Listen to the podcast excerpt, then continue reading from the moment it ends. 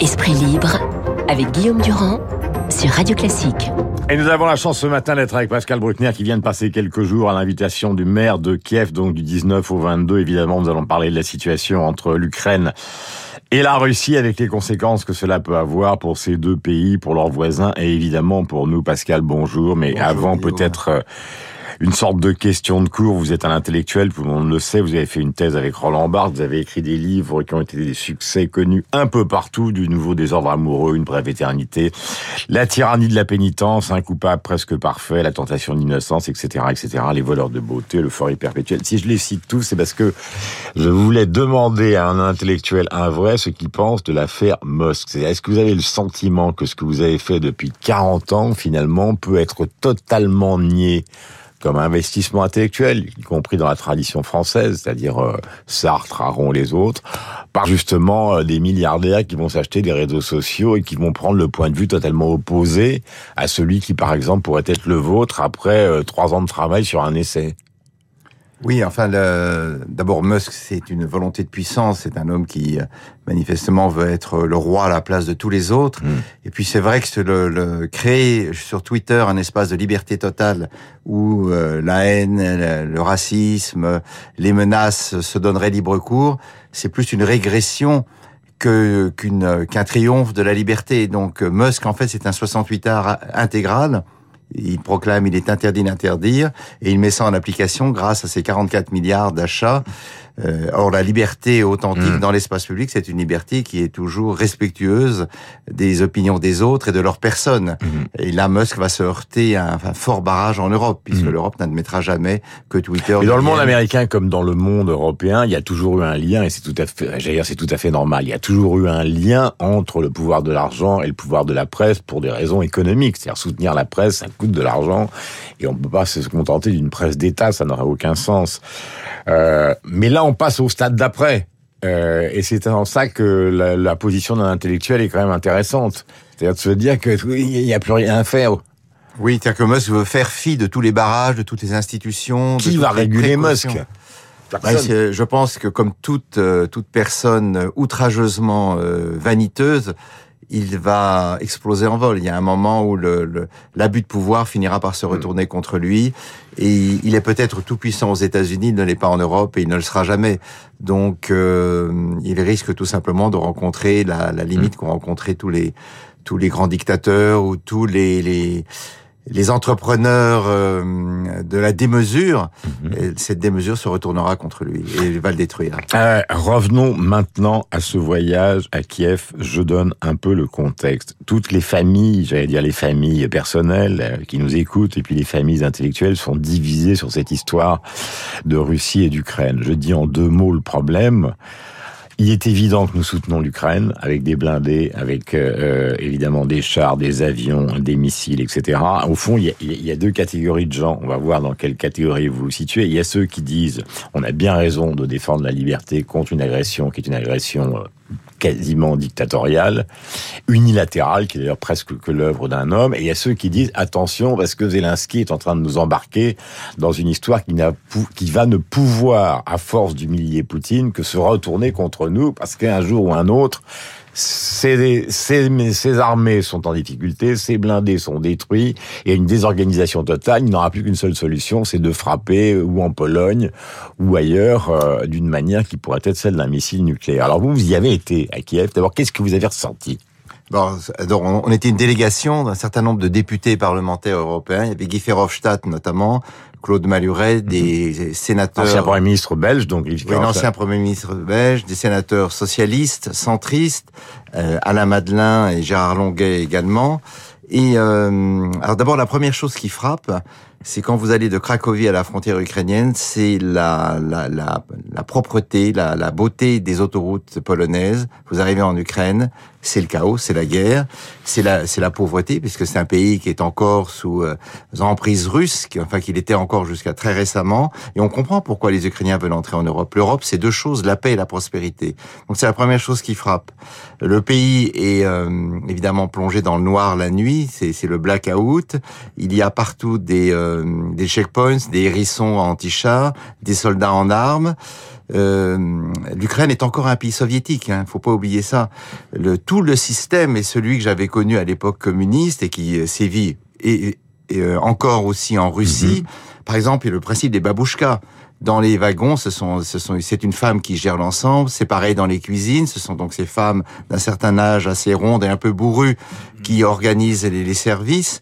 Et donc on comprend que l'Ukraine veut mm. euh, sortir de deux phénomènes qui l'étouffent, le communisme, donc la décommunisation et la dérussification, parce que la Russie mm. est probablement depuis toujours, le marquis de Custine l'avait déjà noté, un pays despotique mhm. et qui n'arrive pas à sortir du despotisme. Alors, On a peut-être connu dix ans de démocratie dans les années 90, mais Poutine l'a fait replonger dans son passé obscur. ils ont voté leur indépendance à 92% il y a maintenant quelques années. Donc je, je vous repose la question qui, qui agite le landerneau euh, culturel en France et évidemment aussi toutes les familles.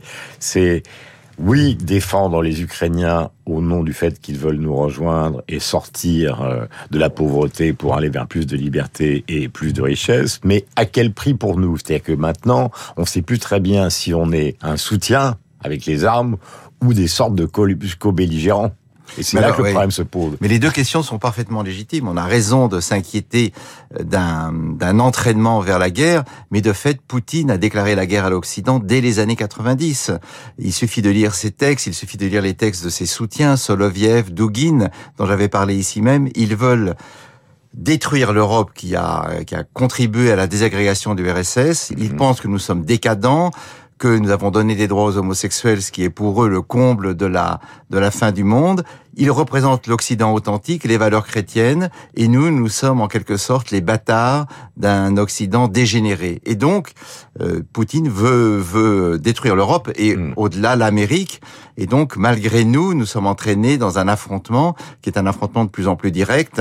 On ne prend plus de, de on ne prend plus de gants. Mais il y a ce bluff euh, à, la, à la bataille nucléaire qu'il faut prendre comme tel, parce que le... le, ah c'est un bluff rhétorique ou c'est un bluff militaire? Parce que tout à l'heure, le général Vincent Desportes, euh, fort justement, disait pour l'instant, on est plutôt dans la rhétorique de dans le militaire, mais si on continue à, à, fournir des armes sur des bases polonaises ou sur des bases en Allemagne, on va passer de la rhétorique euh, au, bah, fondamentalement à Docteur Folamour.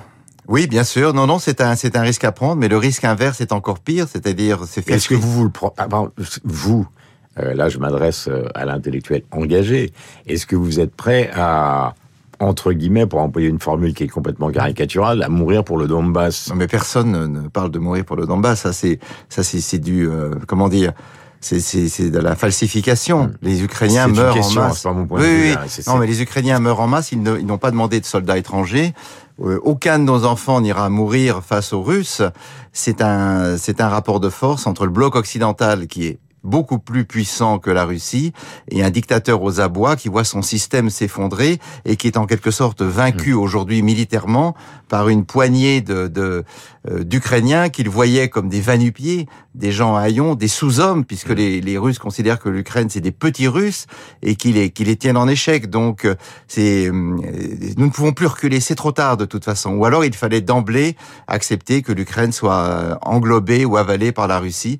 Et donc oui, il faut aller vers l'épreuve de force avec les risques qu'elle comporte. Mhm. Mais je crois que le risque inverse est encore plus grave. Euh, du côté français, il y a une particularité, c'est que nous sommes très discrets sur les livraisons d'armes que nous faisons. Le président Macron n'a pas dit grand-chose. D'ailleurs, pour l'instant, il a un peu disparu. Euh, on sait qu'il y a des visites à Sergi Pontoise, un hommage à Michel Bouquet, il ira voir et fleurir la tombe de sa grand-mère à la fin de la semaine. Mais sur ce terrain-là, sa discrétion est, est, est assez, euh, enfin, elle est très différente de Boris Johnson, très différente euh, euh du président américain qui a traité euh, Poutine de boucher. Est-ce qu'il a raison justement de jouer comme ça entre les lignes Alors il joue entre les lignes, mais il a quand même dit vendredi dernier qu'il livrait les canons César que j'avais vu moi en action euh, en Irak au moment de l'offensive contre Daesh, qui sont un des, une des meilleures pièces d'artillerie au monde aujourd'hui, et des missiles Milan. Donc la France le joue mezzo voce, mais quand même, on est présent. euh, et d'ailleurs, euh, en Ukraine, le, le, le maire de Kiev, donc Vitaly Klitschkov, euh, a demandé que Macron vienne. Que vous avez vu. Que j'ai vu, oui, qui nous a reçus. Ancien avec- champion du monde de boxe, Voilà, une un- montagne. Ouais, c'est- deux montagnes parce qu'il est toujours accompagné de son frère. C'est Ouais. deux aigles royaux. C'est Rémus et Romulus. C'est euh, des, c'est, on dirait, on se croirait sorti d'une sé- d'une série de science-fiction. Mais euh, Je crois que les deux d'ailleurs ont été champions du monde de boxe. oui, oui, mais ce qu'ils veulent, c'est que Macron vienne, parce que Macron, c'est l'Europe, euh, plus encore que Ursula von der Leyen, ou plus encore que Boris Johnson, qui n'est plus en Europe.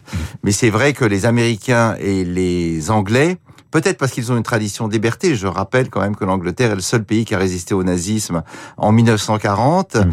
quand la France s'était rendue et, et que les Russes, à l'époque, collaboraient avec euh, avec les nazis. Donc, euh, euh, oui, Macron le joue finement, mais il y a un moment, il va falloir sans doute crever l'abcès et dire que nous sommes, euh, nous participons à cette guerre, mais après tout, les soviétiques euh, armaient les Vietnamiens pendant la guerre du Vietnam sans que l'Amérique les menace de représailles atomiques.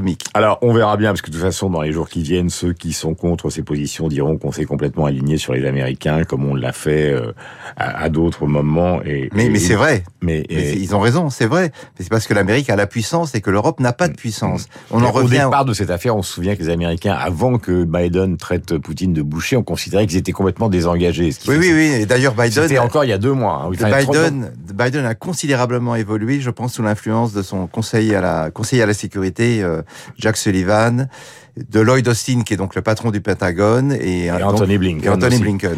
Alors, on va passer du coq à l'âne. On a traité ce matin dans les journaux et avec Guillaume Tabar ces questions de négociation qui ont lieu ce matin entre les insoumis et les socialistes.